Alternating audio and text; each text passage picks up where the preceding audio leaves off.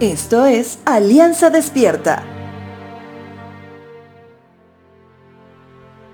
La palabra nos anima a lo largo de cada capítulo a que pongamos mucha atención a nuestra santidad, reconociendo que la santidad hace referencia a quien la practica es santo.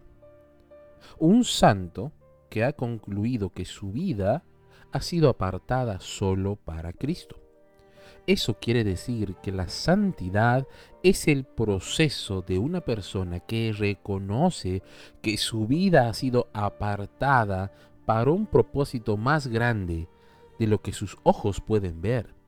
Una persona que realmente está viva y libra una lucha frontal contra el pecado.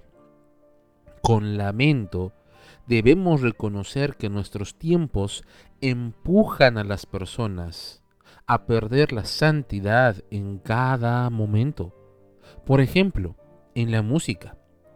Las letras de las canciones de la mayoría, por no decir de todas, en el género del reggaeton, basta que coloquemos a una persona traductora en señas que interprete una sola letra y te podrás dar cuenta de lo importante que es el seguir trabajando en nuestra santidad mientras poco a poco viene lo siguiente. ¿Y eso qué puede ser? Bueno, todo lo que consideras bueno, en su momento será llamado malo.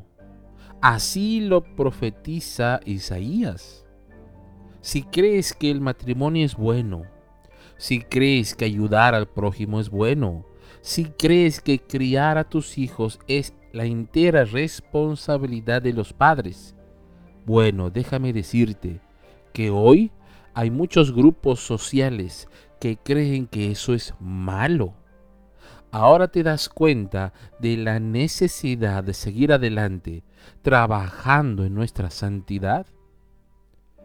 Primer libro de Pedro, capítulo 1, versos 13 al 16, dice lo siguiente. Así que preparen su mente para actuar y ejerciten el control propio.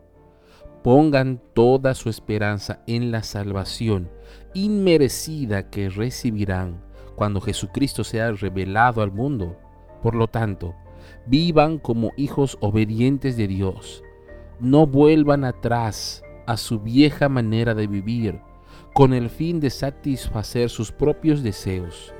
Antes lo hacían por ignorancia, pero ahora sean santos en todo lo que hagan, tal como Dios, quien los eligió, es santo.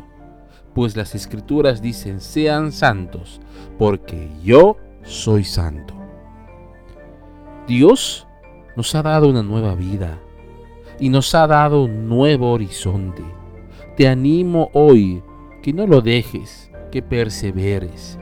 Seas santo como Dios lo es. Y no mires atrás ni para tomar impulso.